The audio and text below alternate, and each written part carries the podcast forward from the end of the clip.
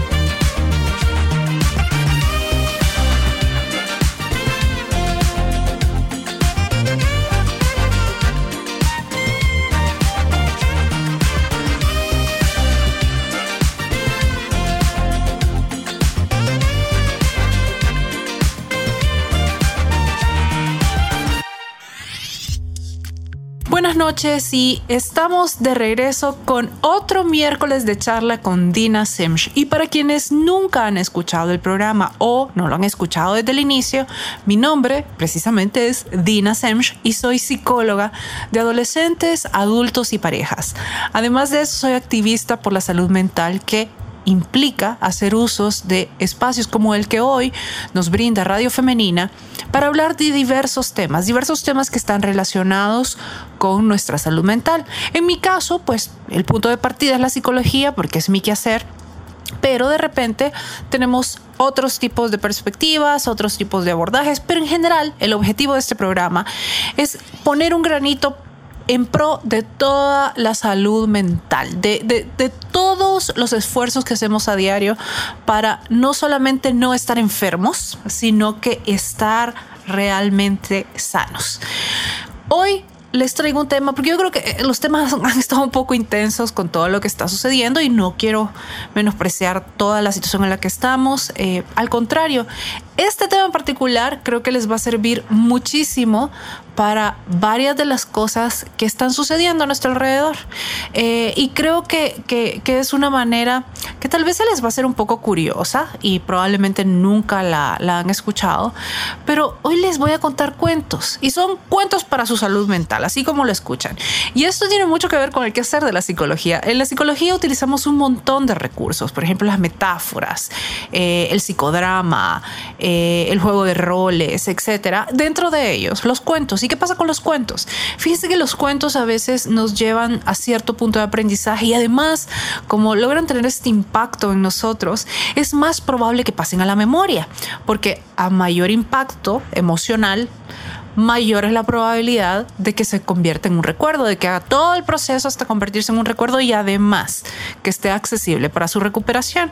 Entonces a veces cuando escuchamos un cuento y ese cuento nos lleva a un aprendizaje, no solo somos capaces de recordar obviamente los datos, aunque no sean con lujo de detalle del cuento, pero recordamos el aprendizaje y de repente está desarrollamos ciertos mantras a partir de ese cuento que nos sirve para en el momento oportuno, en el momento que lo necesitamos, venir y echar mano de esa lección o de ese conocimiento, de ese recordatorio muchas veces. Y les voy a, les voy, les voy a ir explicando un poquito porque son cuentos de diferentes lugares, no son mis cuentos. Eh, algunos de ellos tengo los autores, otros no pero les cuento por lo menos de dónde vienen eh, y cuál es el punto. Y el primero creo que les va a ser bastante útil a todos. ¿Por qué? Porque precisamente es un cuento eh, que ha sido pensado para ayudarnos a lidiar con la incertidumbre. Y yo no sé si se han fijado, pero la incertidumbre es ese pan de todos los días ahorita es creo que la única certeza que tenemos ahorita y de repente se nos hace muy difícil. Pero realmente cuando ponemos atención, y yo creo que es parte de lo que nos deja claro este cuento, es que realmente no estamos lidiando con la incertidumbre. La incertidumbre, como le hemos dicho en diferentes ocasiones, no genera ansiedad. Lo que suele generar ansiedad es la certeza, la certeza de que nos van a ocurrir todas estas cosas abrumadoramente negativas en cualquier momento. La incertidumbre es saber que no sabemos. Sin embargo, hacer las paces con ese saber que no sabemos de repente es bien difícil. Así que les voy a contar el primer cuento. Este cuento lo oí no me acuerdo dónde y no me acuerdo exactamente las circunstancias, pero se me quedó grabado. No les puedo decir cuál es el autor, eh, porque como les digo, fue chambreado. Pero se llama El granjero que perdió su buey. Les empiezo a contar y ustedes van repitiendo en su cabeza, de repente van a entender qué es lo que van a repetir para que les quede grabadito. Fíjense que este cuento empieza con toda la narración del granjero que, como ustedes imaginarán, trabajaba en su granja, tenía varios hijos, solamente uno de ellos estaba grande como en condiciones de ayudarle eh, con las cosechas, con todo lo que implicaba el manejo de los animales de granja y obviamente su esposa y vivían de todo lo que lograban generar para comer dentro de la granja y lo, lo, que les sobraba de alguna manera lo lograban canjear en el pueblo. Pero para arar las tierras el granjero usaba a un buey, pero el muy desconsiderado del buey se le ocurrió un día amanecer muerto. Entonces se levanta el granjero ya listo para empezar la faena y encuentra al buey muerto. Y lo primero que piensa es, ¿Qué voy a hacer? No hay absolutamente nada que pueda hacer con las tierras, con los cultivos, con todo lo que tengo que producir si mi buey se encuentra muerto. Esto es lo peor que me pudo haber pasado. Ahora solo me falta sentarme y esperar para ver cómo mi familia poco a poco va muriendo de hambre hasta no poder hacer nada y ser yo el último en morir porque es lo único que nos queda por hacer. En eso, en su desesperación, en su frustración, el granjero se acordó que en el pueblo había un viejo que decían que era sabio. Y entonces, como el granjero ya no tenía nada que perder ni nada en que estarse debatiendo, dijo, bueno, yo voy a ir a buscar a ese viejo que dicen que sabe a ver si a él se le ocurre alguna solución a este problema. Y en efecto, se fue al pueblo y andó buscando dónde vivía el viejo sabio hasta que lo encontró. Cuando encontró al viejo sabio, le contó todo el rollo del buey y le dijo, mi buey ha muerto, todas mis cosechas se van a perder y mi familia va a morir de hambre. Esto es lo peor que me pudo haber pasado. Y el viejo sabio, después de escucharlo con muchísima atención y guardando absoluto silencio, le respondió, puede que sí, puede que no. El granjero se le quedó viendo atónito y le dijo, usted no acaba de escuchar todo lo que le he dicho. Es un insensible. Le acabo de decir que todo mi cultivo se va a perder y que mi familia va a morir de hambre. A lo que el viejo sabio le respondió, puede que sí, puede que no. Se pueden imaginar que el granjero se largó de ahí, iba hecho una furia, llegó a la granja y obviamente dispuesto a esperar el día de su muerte y obviamente de toda su familia. Al día siguiente se levantó y en lo que estaba viendo cómo su cosecha empezaba a perderse, vio un caballo joven, fuerte, que llegaba a comerse el pasto que estaba cerca de su granja. Y entonces trató de lazarlo y en efecto pudo lazar al caballo. Y entonces se le ocurrió que iba a poner al caballo a hacer todo el trabajo que en un principio hacía el buey. Entonces se dio cuenta que ahora con el caballo no solo podía hacer las cosas más rápido, sino que el hecho de hacerlo en menos tiempo de lo que se tardaba el buey implicaba que podía sembrar más, producir más y al final terminó con la idea esto es lo mejor que me pudo haber pasado. Encontrar a este caballo hace que mi familia se vuelva mucho más próspera de, lo que era, que tengamos un mayor ingreso, que tengamos mayores opciones para consumir dentro de la casa. Esto definitivamente es una mejoría. Ahora entiendo a qué se refería el viejo sabio. Así que terminó la faena del día y sale corriendo para el pueblo a explicarle al viejo sabio que por fin había entendido a qué se refería el día anterior. Y entonces le cuenta todo el rollo del caballo, le cuenta cómo lo encontró, le cuenta que lo lazó, le cuenta que se redujo esta cantidad del tiempo que invertía en hacer todas, todas las cosas que antes hacía el buey y le dice, viejo sabio, usted tenía razón. Esto de haber encontrado el caballo que fue a raíz de la muerte de mi buey es lo mejor que me pudo haber pasado. Y entonces el viejo sabio se le quedó viendo con toda atención y le dijo, puede que sí, puede que no. Y el granjero se le quedó viendo y le dice, no entiende que le estoy dando la razón. Usted sabía de qué estaba hablando ayer. Esto es lo mejor que me pudo haber pasado. A lo que el viejo sabio respondió, puede que sí, puede que no. Realmente el granjero ya no sabía qué pensar, no entendía, se fue de ahí súper confundido, pero re feliz con el trabajo que le significaba el caballo, con la producción, con toda la riqueza que veía venir. Una semana después, el hijo mayor del granjero, el que les contaba que estaba en edad para ayudarle con la producción, con la recolección, con toda la faena al granjero, trató de montar el caballo y el caballo lo botó. Tanto que el hijo del granjero se fracturó la pierna en varias partes. Y entonces, en ese momento, el granjero se dio cuenta que con todo lo que había invertido para sembrar más, para producir más, a pesar de la velocidad del caballo, todo se iba a echar a perder ahora que su hijo no podía ayudarle, porque era imposible que él sacara todo el trabajo y no tenía tampoco capital para contratar más gente. Entonces dijo, este caballo es lo peor que me pudo haber pasado. El viejo sabio siempre lo supo y ahora es que yo lo entiendo. Y regresó con la cola entre las patas al pueblo a buscar al viejo sabio y a decirle que sí, que hoy se había entendido y se sienta con el viejo sabio, que lo escucha con toda atención y toda paciencia, mientras le narra cómo el hijo trató de montar el caballo, lo pudo montar, el caballo lo tiró y se fracturó la pierna a su hijo en varias partes, muy preocupado porque ni siquiera sabía cómo iba a quedar su pierna, aunque realmente los huesos lograran soldar. Y entonces el viejo sabio, después de haberlo escuchado, le dice, puede que sí, puede que no, y le dice el granjero, viejo sabio, ¿qué quiere de mí? Ya le dije, Tenía razón usted desde el principio, este caballo es lo peor que me pudo haber pasado. Mi hijo no lo puedo sustituir y no sé ni siquiera si va a quedar lisiado de por vida. Nada de esto hubiera pasado si este caballo no hubiera aparecido en mi vida. A lo que el viejo sabio responde, puede que sí, puede que no.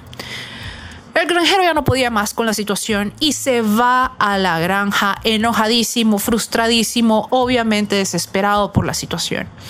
Dos semanas después de esto, estalla una guerra entre el poblado más cercano y el poblado del granjero y empiezan a reclutar a todos los hombres y jóvenes que estaban en condición y edad de pelear. Adivinen a quién no reclutaron y se quedó en casa. Sí, precisamente al hijo del granjero que tenía la pierna inservible, por lo que el granjero también fue terriblemente feliz de no haber tenido que pasar por la situación de vivir con un hijo que se iba a la guerra. Así que de ahora en adelante, cuando ustedes estén ante una situación y se estén imaginando los posibles resultados y estén pensando que todo el caos se aproxima, recuerden, puede que sí, puede que no. Les sigo contando otro cuento cuando regresemos en el segundo bloque de miércoles de charla con Dina Semch. Tastes like strawberries on a summer evening, and it sounds just like a song. I want more berries and that summer feeling. It's so wonderful and warm. Breathe me in, breathe me out.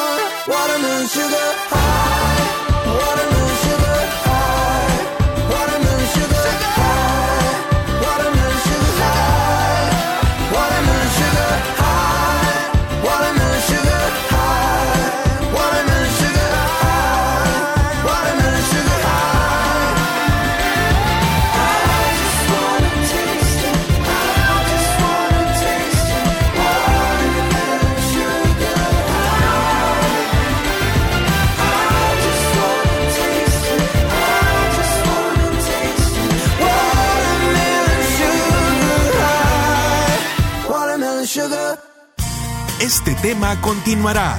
No nos cambie.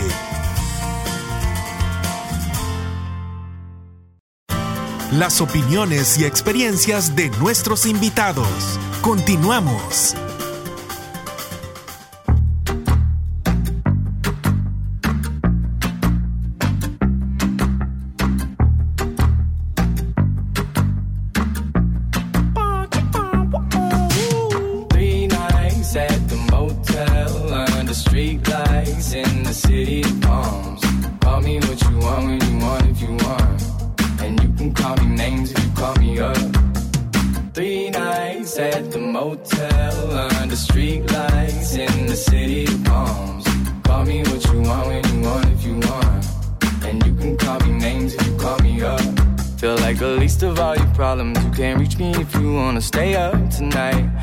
Up at night. Like green lights in your body language. Seems like you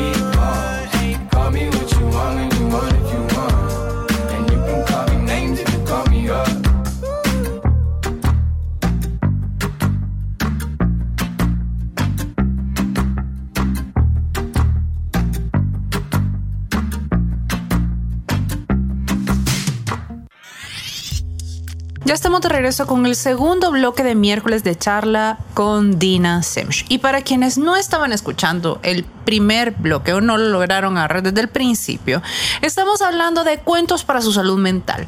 Les platicaba al inicio que realmente la psicología se vale de una serie de recursos en- dentro de ellos cuentos que nos enseñan ciertas lecciones y que de repente por el impacto que causan en nosotros es más fácil recordarlas. Tal vez no todos los elementos, tal vez no el cuento a detalle, pero no es el punto. A veces solo con recordar ciertos elementos encontramos esa solución que, que andábamos buscando o que solo teníamos que evocar porque la información está ahí. Y una de las personas que para mi gusto, un autor, es, es muy bueno en este tema es Jorge Bucay. A ver, les explico un poquito quién es Jorge Bucay. Eh, Jorge Bucay es, bueno, nació en Buenos Aires el 30 de octubre de 1949 y es médico, es psicodramaturgo, es terapeuta gestáltico y es escritor. Y bueno, como habrán calculado, es argentino. Y fíjense que de él les voy a contar dos cuentos, porque realmente tiene cuentos súper buenos y súper efectivos. Y tiene una manera de narrar bastante agradable. Si tienen, también pueden buscar los, los cuentos, los tienen narrados en, en YouTube. Eh, recuerden Jorge Bucay eh, o el libro. Que, que, como les digo se llama Cuentos para Pensar, pero lo, los videos son bien agradables, escucharlos es, es, es bastante agradable. Eh, bueno, el primer cuento de él que, les voy a, a, contar, valga la redundancia, es El Buscador. Y él en este cuento hace una introducción, se las voy a leer tal cual. Hace dos años, cuando terminaba una charla para un grupo de parejas, conté, como suelo hacer, un cuento a manera de regalo de despedida. Para mi sorpresa, esta vez, alguien del grupo pidió la palabra y se ofreció a regalarme una historia.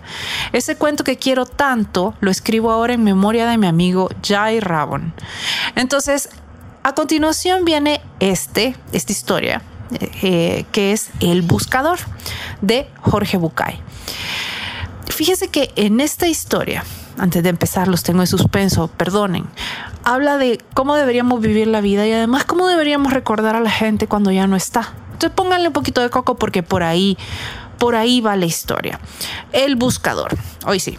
Esta es la historia de un hombre al que yo definiría como buscador. Un buscador es alguien que busca, no necesariamente es alguien que encuentra. Tampoco, tampoco es alguien que necesariamente sabe qué es lo que está buscando. Es simplemente para quien su vida es una búsqueda. Un día, el buscador sintió que debía ir hacia la ciudad de Camir. Él había aprendido a hacer caso riguroso a estas sensaciones que venían de un lugar desconocido de sí mismo, así que dejó todo y partió. Después de dos días, de marcha por los polvorientos caminos, divisó a lo lejos Camir. Un poco antes de llegar al pueblo, una colina a la derecha del sendero, un montón de árboles, pájaros y flores encantadores, lo rodeaba por completo, una especie de valla pequeña de madera lustrada. Una portezuela de bronce lo invitó a entrar. De pronto, sintió que olvidaba el pueblo y sucumbió ante la tentación de descansar por un momento en ese lugar. El buscador traspasó el portal y empezó a caminar lentamente entre las piedras blancas que estaban distribuidas como al azar entre los árboles. Dejó que sus ojos se posaran como mariposas en cada detalle de ese paraíso multicolor. Sus ojos eran los de un buscador y quizá por eso descubrió sobre una de las piedras aquella inscripción. Abedul Tarek vivió ocho años, seis meses, dos semanas y tres días. Se sobrecogió un poco al darse cuenta de que esa piedra no era simplemente una piedra, era una lápida. Sintió pena al pensar que un niño de tan corta edad estaba enterrado en ese lugar. Mirando a su alrededor, el hombre se dio cuenta de que la piedra de al lado también tenía una inscripción. Se acercó y al leerla decía, Yamir Khalib, Vivió cinco años, ocho meses y tres semanas. El buscador se sintió terriblemente conmocionado. Este hermoso lugar era un cementerio y cada piedra una tumba. Una por una empezó a leer las lápidas. Todas tenían inscripciones similares, un nombre y el tiempo de vida exacto del muerto. Pero lo que conectó es con el espanto fue comprobar que el que más tiempo había vivido apenas sobrepasaba 11 años. Embargado por un dolor terrible, se sentó y se puso a llorar. El cuidador del cementerio pasaba por ahí y se acercó. Lo miró llorar por un rato en silencio y luego le preguntó si lloraba por algún familiar. No, ningún familiar, dijo el buscador. ¿Qué pasa con este pueblo? ¿Qué cosa tan terrible hay en esta ciudad? ¿Por qué tantos niños muertos enterrados en este lugar? ¿Cuál es la horrible maldición que pesa sobre esta gente que lo ha obligado a construir un cementerio de chicos? El anciano sonrió y dijo, Puede usted serenarse, no hay tal maldición. Lo que pasa es que aquí tenemos una vieja costumbre, le contaré. Cuando un joven cumple 15 años, sus padres le regalan una libreta, como esta que tengo aquí colgando del cuello. Y es tradición entre nosotros que a partir de ahí, cada vez que uno disfruta intensamente de algo, abre la libreta y anota en ella, a la izquierda, qué fue lo que disfrutó, a la derecha, cuánto tiempo duró ese gozo. Conoció a su novia y se enamoró de ella. ¿Cuánto tiempo duró esa pasión enorme y el placer de conocerla? ¿Una semana, dos, tres semanas y media? Y después la emoción del primer beso, el placer maravilloso del primer beso. ¿Y cuánto duró? El minuto y medio del beso, dos días, una semana, y el embarazo o el nacimiento del primer hijo, y el casamiento de los amigos, y el viaje más deseado, y el encuentro con el hermano que vuelve de un país lejano. ¿Cuánto tiempo duró al disfrutar de estas situaciones? Horas, días. Así vamos anotando en la libreta cada momento que disfrutamos, cada momento. Cuando alguien se muere, es nuestra costumbre abrir su libreta y sumar el tiempo de lo disfrutado para escribirlo sobre su tumba, porque es ese, para nosotros, el único verdadero tiempo vivido.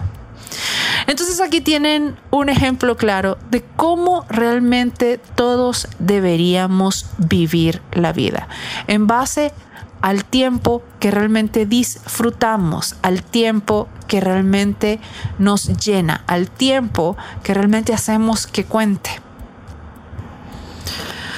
Espero que ahorita recordemos esto porque creo que la situación en la que estamos nos obliga a poner atención en muchas cosas que antes nos dan satisfacción enorme, que, que nos llenan de alegría y que son cosas muchas veces que consideramos básicas y que solamente por dar por hecho que van a estar ahí, a veces las olvidamos. Así que hay que poner atención en los momentos que vivimos. Otro cuento, pero este no es de Jorge Bucay, después le cuento otro de Jorge Bucay. Es un cuento clásico procedente de la India y prácticamente lo que dice el cuento o lo que pretende retratar el cuento es que todos tenemos derecho a tener un punto de vista distinto y que realmente nuestro punto de vista puede existir a pesar de que haya uno diferente, hasta opuesto, que no tiene por qué prevalecer uno encima del otro. Se los cuento, se llama Los seis sabios, ciegos y el elefante. En una ocasión había seis ancianos sabios que no gozaban del don de la vista, siendo ciegos y empleando el sentido del tacto para experimentar y conocer las diferentes realidades, seres y objetos del mundo. Ninguno de estos sabios había visto jamás un elefante, y tras conocer que su rey disponía de uno, le solicitaron con humildad poder conocerlo. El monarca decidió concederle su petición y los llevó ante el paquidermo, permitiendo que los ancianos se acercaran y lo tocaran. Los sabios se aproximaron al animal y uno por uno tocaron al elefante con el fin de saber cómo era dicho ser. El primero le tocó el colmillo y consideró que el elefante era liso y agudo cual lanza. El segundo sabio se aproximó y tocó la cola del elefante, respondiendo que en realidad era más bien como una cuerda. El tercero entraría en contacto con la trompa, refiriendo que el animal se parecía más a una serpiente. El cuarto indicaría que los demás debían estar errados, ya que tras tocar la rodilla del elefante llegó a la conclusión de que se trataba de algo semejante a un árbol. El quinto lo desmintió al tocar la oreja del ser, valorando que se parecía a un abanico. Por último, el sexto sabio llegó a la conclusión de que en realidad el elefante era como una fuerte pared rugosa al haber tocado su lomo. Tras haber llegado a distintas conclusiones, los sabios empezaron a discutir respecto a quién poseía la verdad. Dado que todos defendían sus posiciones con ahínco, recurrieron a la ayuda de un séptimo sabio, el cual podía ver. Este les hizo ver que en realidad todos ellos tenían parte de la razón, dado que habían estado describiendo una única parte del conjunto del animal, a la vez que aún sin equivocarse, ninguno de ellos había podido conocerlo en su totalidad. Así que recuerden, este cuento nos pone bien claro que realmente vemos la vida desde la esquina del cuarto en el que estamos y todos vemos muchas veces un pedacito de información distinto y eso nos hace llegar a conclusiones, que son conclusiones en base a la información que tenemos, que rara vez es en su totalidad la información. Así que esto pone claro. Acuérdense, el cuento de los seis sabios y el elefante, los seis sabios ciegos y el elefante, que muchas veces vemos partes y nuestras opiniones son partes de. Eso quiere decir que pueden coexistir opiniones que son opuestas, y no necesariamente tiene alguien que validar la mía para que sea cierta. Pero bueno, les cuento otro cuento de Jorge Bucay al regresar con el tercer y último bloque de miércoles de charla con Dina Semch.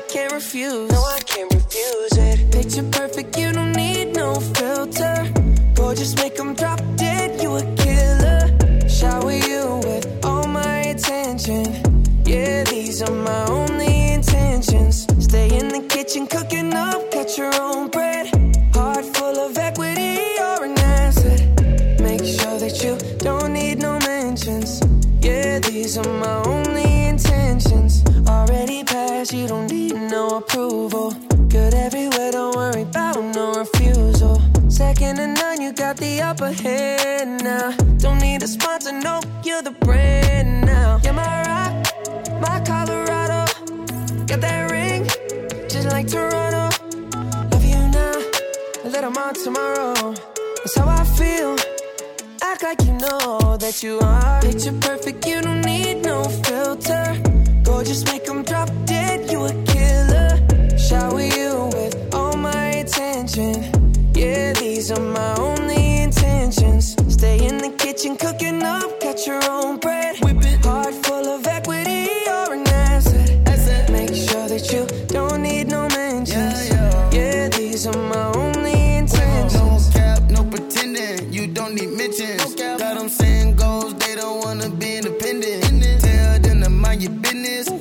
feelings. It's 50, 50 percentage. Attention we need commitment.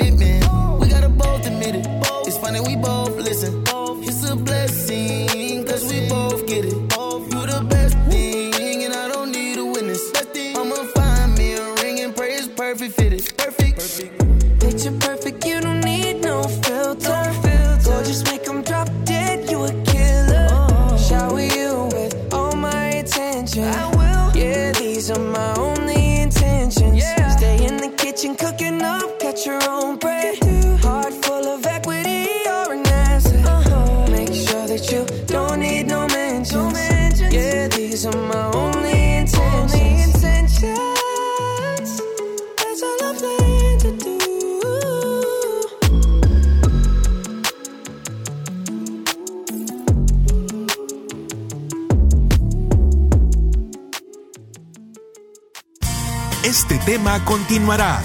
No nos cambie.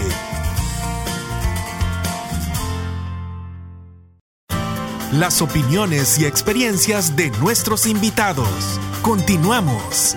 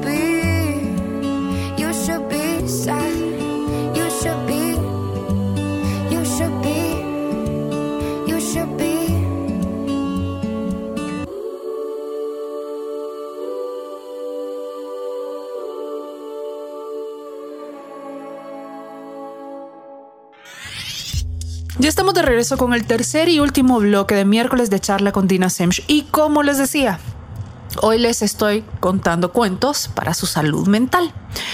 Eh, les explicaba que los cuentos son un recurso que con frecuencia se usa en psicología, o bueno, yo con frecuencia los uso, porque a veces logran un impacto que otras cosas no logran, entonces el aprendizaje es mucho mayor y se queda en nuestra memoria y de ahí hace fácil acceder a él para poder usarlo cuando sea necesario. Y les decía que uno de mis eh, escritores favoritos en tema de cuentos eh, se llama Jorge Bucay, que es argentino. Y fíjense que tiene este libro que se llama Cuentos para Pensar y tiene una, toda una compilación de cuentos. Y, y ya les conté uno que es El Buscador y que nos habla de, de cómo deberíamos todos tomarnos la vida, de cómo deberíamos hacer que el tiempo cuente, eh, de cómo deberíamos hacer que las cosas importantes las registremos. eh, y eso, al final, eso es lo que determina la vida que vivimos. Ya les explicaba también que Jorge Bucay, bueno, pueden, pueden ver eh, los cuentos o escuchar los cuentos en, en YouTube, los encuentran narrados por él. Es súper agradable escucharlo, se los recomiendo. Eh, y, lo buscan como cuentos para pensar. Les decía también que es médico, es psicodramaturgo, es terapeuta gestáltico y es escritor y también es argentino. El siguiente cuento eh, a mí me gusta muchísimo, se llama El oso. Y se los voy a leer, es- hace una pequeña introducción, eh, Jorge Bucay, y, y prácticamente este cuento eh, nos habla de poner atención en el presente, entender que todo el tiempo es tiempo ganado. Y muchas veces queremos adelantarnos, y yo creo que ahorita estamos en una situación, en, en un, en un momento donde tenemos que trabajar con cierta inmediatez y aprender a poner una atención enorme en el presente. ¿Por qué? Porque las cosas están cambiando muy rápido, porque tenemos demandas distintas todos los días, porque tenemos retos nuevos. Y eso implica cierto nivel de inmediatez, que no tiene nada que ver con ser irresponsable y no pensar en el futuro, sino que al contrario, tiene que ver con aprovechar cada momento del presente y saber que al final el presente es el que tenemos. Así que, a continuación, vamos con el cuento del oso y les leo la introducción a este cuento que nos hace Jorge Bucay en su libro. Hay cuentos que son particularmente significativos para mí. Uno de ellos es esta antiquísima historia que me contó alguna vez mi abuelo y que quiero contarte, tal como hoy la recuerdo. Esta es la historia de un sastre, un zar y un oso. Un día, el zar descubrió que uno de los botones de su chaqueta preferida se había caído. El zar era caprichoso, autoritario y cruel. Cruel como todos los que enmarañan por demasiado tiempo en el poder. Así que, furioso por la ausencia del botón, mandó buscar al sastre y ordenó que a la mañana siguiente fuera decapitado por el hacha del verdugo. Nadie contradecía al emperador de toda la Rusia. Así que la guardia fue hasta la casa del sastre y arrancándolo de entre los brazos de su familia, lo llevó a la mazmorra del palacio para esperar allí su muerte. Al atardecer, cuando el guardia eh, de la cárcel le llevó al sastre la última cena, este meneó la cabeza y musitó, pobre zar. El guardián no pudo evitar la carcajada. Pobre zar, pobre de ti, tu cabeza quedará bastante lejos de tu cuerpo mañana mismo. Tú no entiendes, dijo el sastre. ¿Qué es lo más importante para nuestro zar? Lo más importante, contestó el guardia. No sé, su pueblo. No seas estúpido, digo algo realmente importante para él. ¿Su esposa? Más importante, los diamantes, creyó adivinar el carcelero. ¿Qué es lo que más le importa al zar en el mundo? Ya sé, su oso, eso, su oso. Y mañana, cuando el verdugo termine conmigo, dijo el sastre, el zar, el zar perderá su única oportunidad de conseguir que su oso hable. ¿Tú eres entrenador de osos? le preguntó el guardia. Y contestó el sastre, un viejo secreto familiar. Pobre del zar. Deseoso de ganarse los favores del zar, el pobre guardia corrió a contarle al soberano su descubrimiento. El sastre sabía enseñarle a hablar a los osos. El zar estaba encantado, mandó a buscar inmediatamente al sastre y cuando lo tuvo frente a sí le ordenó, enséñale a mi oso nuestro lenguaje.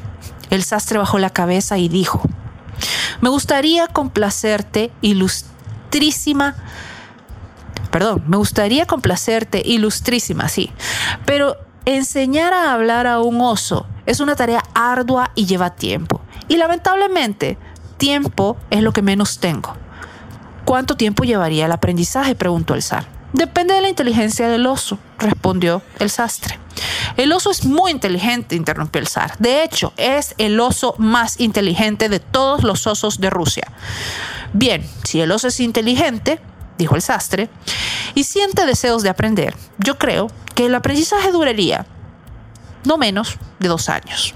El zar pensó un momento y luego ordenó. Bien, tu pena será suspendida por dos años. Mientras tanto, tú entrenas al oso. Mañana empezarás. Alteza, dijo el sastre, si tú mandas al verdugo a ocuparse de mi cabeza mañana estaré muerto, y mi familia se las ingeniará para sobrevivir. Pero si me conmutas la pena, yo tendré tiempo para dedicarme a tu oso. Deberé trabajar de sastre para mantener a mi familia.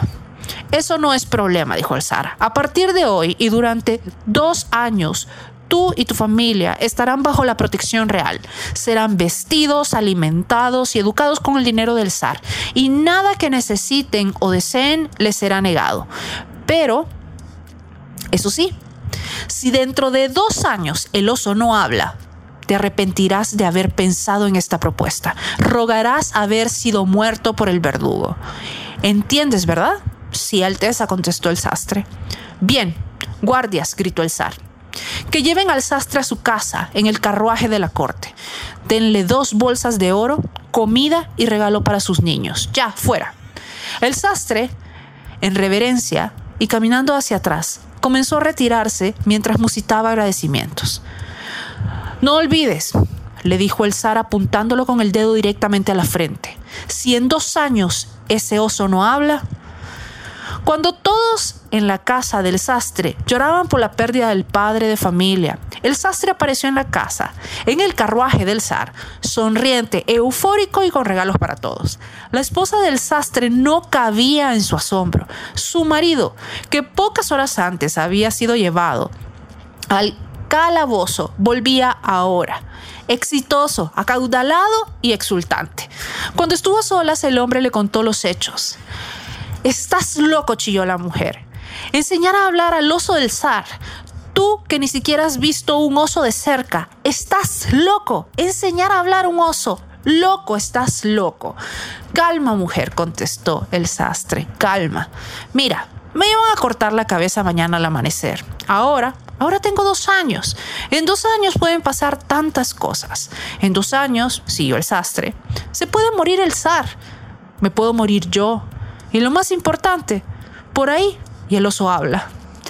Así que ya saben, ahorita ocupémonos de la inmediatez, estemos presentes, lo que tenemos es ahorita. Y es lo que siempre hemos tenido realmente, pero creo que hasta ahora nos queda claro que ese es el tiempo con el que contamos. Lo demás solo lo estábamos dando por hecho. Así que aprovechémoslo, hagamos que cuenten. Y Recuerden todo esto que han escuchado, que, no solo es simpático, es agradable, entretiene, sino que realmente hace que aprendamos. Espero que estos cuentos les sirvan, espero que se hayan pasado un momento agradable, pero que sobre todo les quede la semillita suficiente como para que cualquier situación que esté relacionada con lo que hemos aprendido hoy haga una diferencia la próxima vez. Eso ha sido todo por este programa. Nos escuchamos el próximo miércoles en otro miércoles de charla con Dina Semch. Hasta pronto.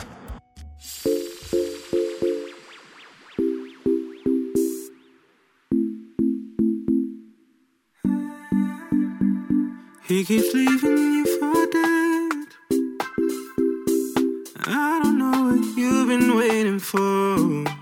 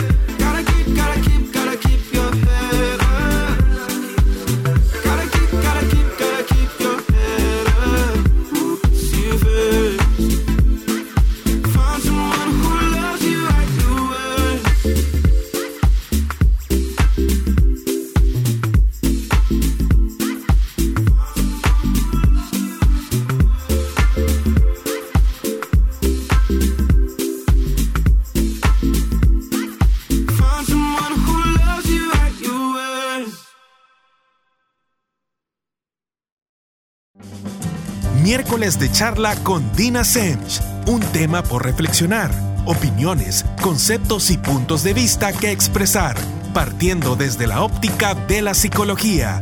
Sintonícenos el próximo miércoles a las 7 de la noche por Radio Femenina